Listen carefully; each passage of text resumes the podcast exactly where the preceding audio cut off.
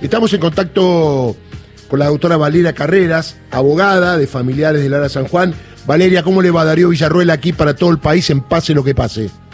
Hola, buen día, ¿qué tal Darío? Muchas gracias por hacerlo visible, ¿no es cierto? Y a toda la audiencia, buen día. Vamos a decir algo, vamos a decir que esto nos tiene que preocupar a todos los argentinos, porque mañana podemos ser, según ese fallo que vos recién contabas, que era darle legalidad al espionaje ilegal, eh, con el pretexto de estas señoras representaban un peligro para la seguridad del expresidente de la Nación, Macri, y o para la seguridad interior, equiparándolas a la figura de un terrorista. Entonces, todos podemos ser por levantar la voz, o por hacer una marcha, o por eh, expresar algo en nuestras redes sociales, todos podríamos ser víctimas de espionaje ilegal. ¿Y por qué digo ilegal? Porque si realmente se detectara que hay alguien con ese tipo de eh, características, sí, peligrosas, eh, se puede hacer tareas de inteligencia con el aviso a un juez. Ni más ni menos. Está previsto en la Ley Nacional de Inteligencia. Entonces no pueden justificar lo injustificable. Esa causa, ¿sabés lo que deja?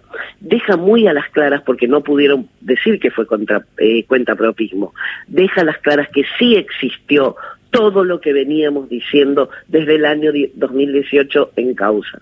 Pero ahora hay algo peor, ahora hay algo que nos afecta a todos los argentinos otra vez, y que no solamente se circunscribe a esta causa de espionaje ilegal. A mí me toca como abogada ir al frente y señalarlo en la causa de espionaje ilegal. Pero acá estamos frente a una eh, reunión, por así decirlo, un viaje, que no está bien visto, que no está dentro de los reglamentos. No es ético y rosa lo antijurídico no es ético, pero aparte de esto, hay un reglamento para la justicia federal que les indica lo que se debe hacer y lo que no. Hay un dicho de cuando éramos chicos que ustedes se van a acordar, el hábito hace al monje. ¿Qué quiere decir? Bueno, vos tenés que ser juez y parecer juez y actuar como un juez. Por eso vos a un juez no lo podés ver, por ejemplo, en un boliche este, bailando, eh, embromando, como podríamos juntarnos vos y yo a festejar una previa de un fin de año. Igual, doctora, digamos que la vara de lo que son los jueces está muy baja, ¿eh?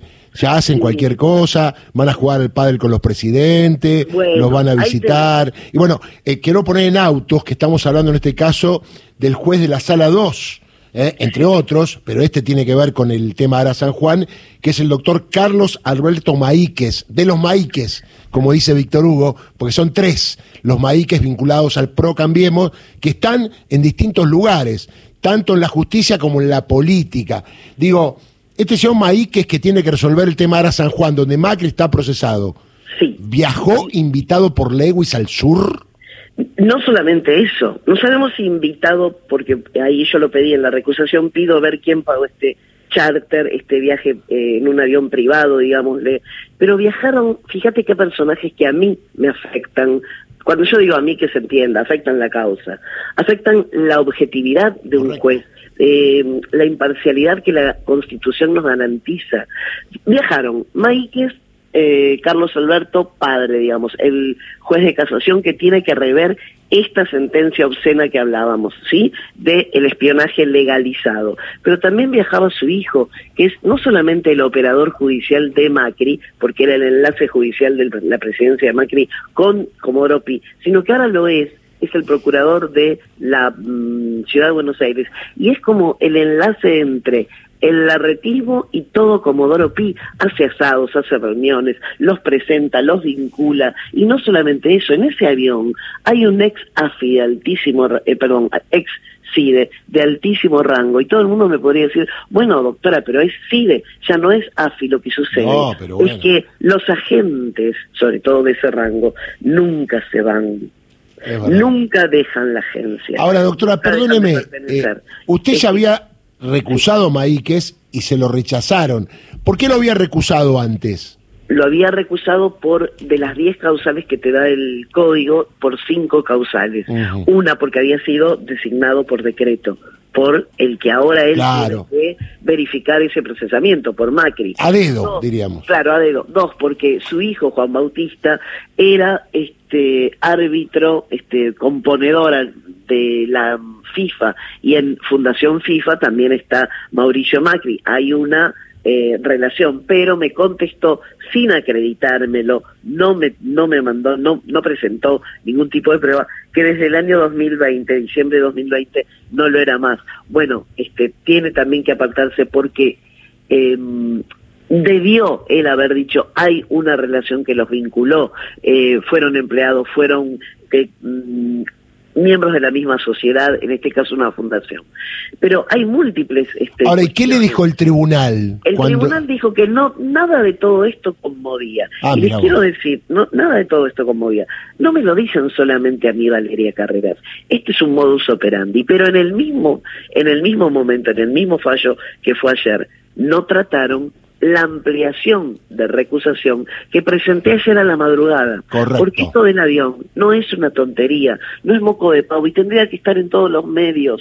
¿Sabes por qué? Porque todos estamos expuestos a ese tipo de justicia. ¿Cómo uno va a creer en la justicia eh, en pie de igualdad? ¿Cómo uno va a creer en jueces imparciales cuando los jueces viajan en avión privado todos juntos, mezclándose con fiscales, mezclándose con empresarios? No, todo vale, todo vale. Estamos muy mal institucionalmente en la Argentina. Es tremendo mm. tener eh, que, nadie, ningún fiscal de turno haya hecho nada, que el Consejo de la Magistratura, que está para controlar este tipo de cuestiones, no. y además, ¿qué hacen los buenos, y los buenos jueces y buenos fiscales, que usted sabe que lo hay en la justicia, al mirar para otro lado, están otorgando, ¿no? Me da la impresión. Es que, ¿sabés qué pasa? Me lo explicó a mí un ex juez que vos conocés, el doctor Mariano Vergés.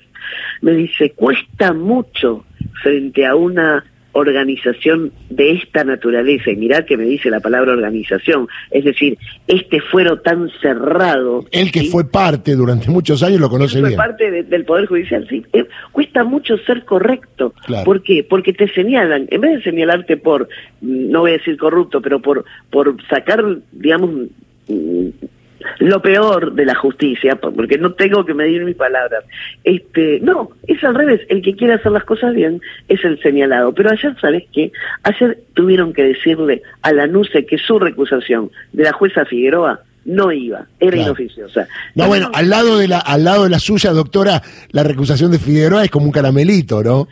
Pero ¿sabes qué? Él quería dejar afuera a una jueza que por lo menos una vez se había animado a decir que le habían presionado. Una vez se había animado y lo dijo bajo juramento. En un ámbito de un juicio que nada que ver con esto. Y también quedó en la gatera, se lo dejaron eh, fuera, eh, inoperativo, un, no puedo decir el apellido de la gente, la gente W, había recusado a la jueza Ledesma porque le parecía que la jueza Ledesma tenía animosidad con Macri, eh, porque había criticado las visitas a Olivos.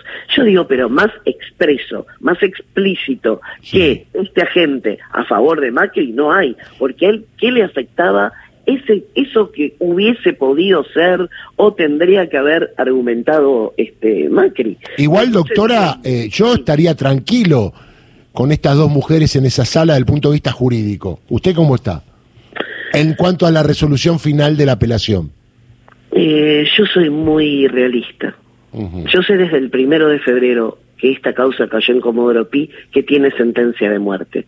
Pero como cualquiera, estoy tratando de intentar que viva un poquito más. ¿Pero sabe por qué va a vivir, doctora? Perdona que te tutee. Porque en realidad lo que hizo acá la sala primera era más de lo que le pedía inclusive el fiscal que había apelado. El fiscal lo que pidió es la nulidad de la indagatoria y que se vuelva a tomar otra indagatoria. Y es más, el mismo fiscal, Agüero Iturbe, que también es de la familia judicial, también es parte de ello, dijo, no, pará, esto es una locura. Vos lo que tenés que hacer es anular el procesamiento y volver a indagar a Macri. Y aparte dijo, ustedes están revictimizando, están corriendo de foco la investigación. ¿Cómo van a hablar de las señoras si eran peligrosas o no? ¿Cómo van a cambiarme las cartas? Y dijo, la parafernaria em, que se utilizó, hablando del tipo de palabras que se utilizaron respecto de las, de las señoras, y entonces le llamaron la atención mm. por escrito, dice, se concede la apelación, pero resulta excesivo el, uso del término parafernaria. Es decir, también lo están disciplinando. Yo tengo fe que esa sala va a revocar el sobrecimiento, pero bueno. Mira, eh, es tan escandalosa, es tan obscena, es tan tremenda que creo que internacionalmente nos va a ir bien. No, y además, si no tenés que, mm, eh, a ver, eh, dejar sin efecto la ley de espionaje, porque no hay más espionaje en la Argentina.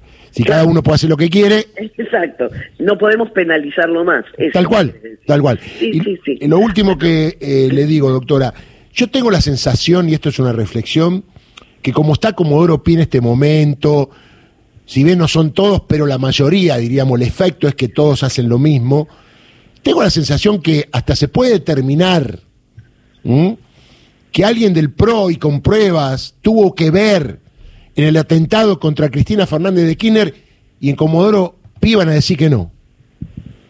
¿Estás de acuerdo conmigo? Eso te pongo la firma. Nada que afecte, nada que afecte al, a los de Cambiemos va a tener eh, una resolución favorable. Por ahora, mientras siga Comodoro Pi así, y sí salvemos a los jueces que todos los días están eh, con los divorcios, con los problemas de la gente, pero la gente misma debe saber que tenemos un Consejo de la Magistratura y un Poder Judicial que está armado para los que tienen dinero. ¿Por qué? Porque la justicia es lenta para el pobre, la justicia es complicada para el pobre, la justicia no es de acceso fácil para el que no tiene medios. En cambio, el que tiene el teléfono del juez, como decía el Martín Fierro, hacete amigo del juez, acá en Argentina sigue funcionando lamentablemente. Contra eso lucho, contra eso y, en representación también de las familias que fueron afectadas. Pero no te olvides que este tipo de fallos después a la larga nos afectan a todos. Totalmente, siempre lo digo, usted me escucha, sabe que siempre lo digo, y no, es que estamos preocupados por la reforma del Poder Judicial solamente por el tema político o el tema del contubernio de los jueces, tiene que ver con un despido laboral, si vos querés, con las jubilaciones, con un montón de cosas. Valeria, le mando un abrazo grande. ¿eh? Otro día sigo. Te mando un abrazo grande, te agradezco que sí hagas visible un tema que nos afecta a todos, porque todos en algún momento tenemos un trámite en la justicia. Chao. Valeria Carreras, abogada de familiares de la San Juan. Noticias.